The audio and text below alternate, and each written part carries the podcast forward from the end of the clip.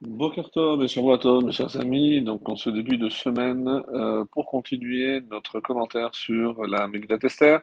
Donc, on, est arrivé au verset 9. euh, On avait parlé de Ahashverosh, Assuérus. Et là, on, rentre dans la fête organisée par Vashti, la reine. Comme dit le verset 9, Vashti, la reine, fit également un festin pour les femmes dans la maison euh, royale du roi Assuérus. Alors, de son côté, donc, Vashti va offrir aussi une, euh, une fête à toutes les femmes des gouverneurs des 127 provinces ainsi qu'à leurs servantes, euh, mais un festin euh, Alors, comme on l'avait expliqué que le, roi Ahasverosh avait fait la fête sur le jardin, donc elle, a utilisé euh, la maison royale et on dit qu'elle avait fait euh, la fête à l'intérieur du palais pour montrer encore une fois la richesse. Pourquoi tout de suite on dit Vashti la reine? Parce que elle, pensait que elle était effectivement descendante, comme on l'avait vu, de Balthazar et de Nabuchodonosor, donc la petite fille de euh, Nabucodonosor. Et elle se disait que si Achashverosh était roi, c'est grâce à elle, c'était par son mérite à elle. Et donc euh, c'est pour ça que euh, elle, elle euh, se croyait tous les droits et ainsi elle a euh, investi en quelque sorte le palais pour euh, recevoir toutes ces femmes. Euh, d'après nos commentaires, on verra aussi que le but euh, de, de faire cette fête face au jardin, c'est pour inciter les hommes à fauter et non pas n'importe quels hommes, mais son but était justement de faire tomber Israël, puisqu'il savait, elle savait, pardon, que euh, grâce à la znout, la débauche, la luxure, euh, donc elle euh, pouvait définitivement faire en sorte que Dieu ne pardonne pas aux Juifs, ainsi le Beth Amikdash, le temple, ne serait jamais reconstruit.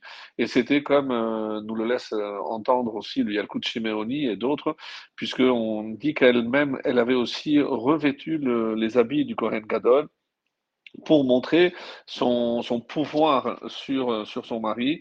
Et euh, donc, c'est un petit peu euh, dans, dans cet esprit-là de débauche que euh, Vashti a organisé, a organisé cette fête. Alors que nous, nous pouvons déjà tirer un premier enseignement. Alors, si déjà, dans un tel climat de débauche, on voit que malgré tout, les, femmes et les hommes étaient séparés. Donc, c'était une fête, on aurait pu dire aujourd'hui euh, séparée, donc chez les et c'est pour nous euh, évidemment un, argument de poids pour se dire que euh, comment on peut faire nous pire que les où on voit que malheureusement dans certains banquets, dans certaines fêtes, donc il y a il y a ce mélange qui va à l'encontre de ce que la Torah nous dit de marcher humblement avec ton Dieu comme c'est marqué dans le prophète Micha, Michée, le chapitre 6, verset 8. Je, ne fais que citer euh, évidemment le- les enseignements du euh, Loès, comme je l'avais déjà dit, et c'est le Loès donc qui insiste sur, euh, sur ce point-là, en sachant que si chez les ils font attention à cela, euh, à plus forte raison pour nous qu'on devrait faire euh, attention pendant nos fêtes de ne pas euh, créer cette promiscuité où il donne l'exemple, imaginez que malheur, comme ça il dit, au jeune marié qui fait venir ses amis et, qui laisse euh, sa jeune femme boire du vin, danser et s'amuser avec eux, c'est quelque chose qui est euh, évidemment euh, contraire à l'esprit de, la Torah et de la sainteté que doit revêtir une, fête comme un mariage. Et il cite cet enseignement qui tiré aussi de Tehillim, des psaumes 45, le verset 15. Kol kevuda bat melech penima, toute resplendissante, est la fille du roi dans son intérieur. Donc c'est pour nous, pour nous montrer comment doit être le comportement toujours pudique d'une jeune fille d'Israël face à un comportement euh, qui est aujourd'hui malheureusement de plus en plus délétère et euh, qui laisse, qui laisse, euh, qui laisse désirer, pour ainsi dire. Alors, pour revenir à Vashti, elle, euh, va tout faire pour euh, empêcher donc la reconstruction du Beth Amikdash.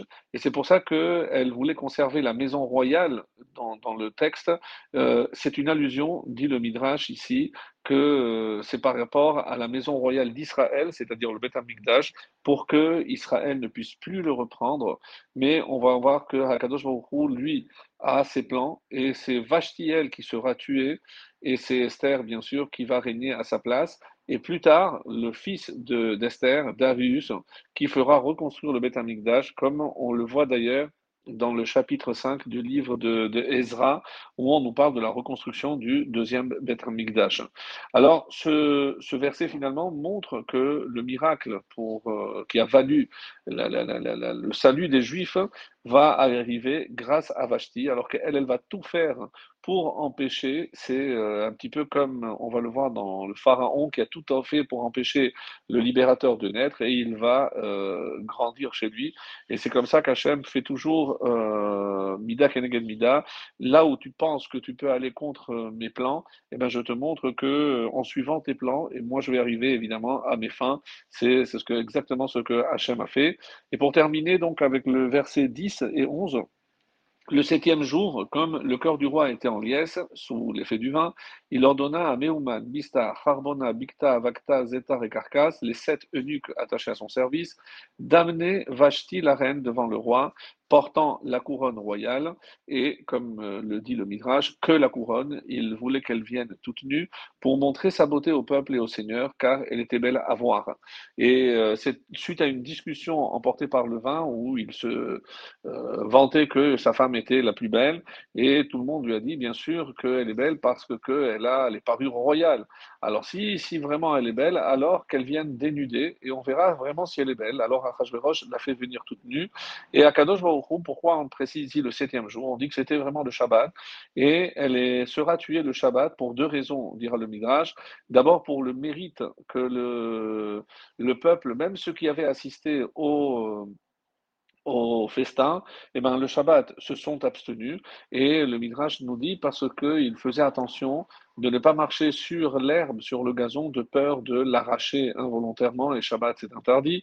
Donc jusqu'où ils avaient, ils s'étaient montrés pointilleux, et contrairement par exemple à un commentaire sur la paracha de Béchalar que nous lirons la semaine prochaine, on a vu que Amalek aussi a attaqué euh, les, les Juifs, les Israël, et la raison qui est rapportée, c'est parce qu'ils n'avaient pas respecté scrupuleusement le Shabbat, comme c'est marqué que certains étaient sortis pour chercher la, manne ce jour-là, et comme euh, ils n'avaient pas respecté euh, scrupuleusement les règles du Shabbat, c'est comme ça que euh, c'est euh, Amalek qui va venir attaquer.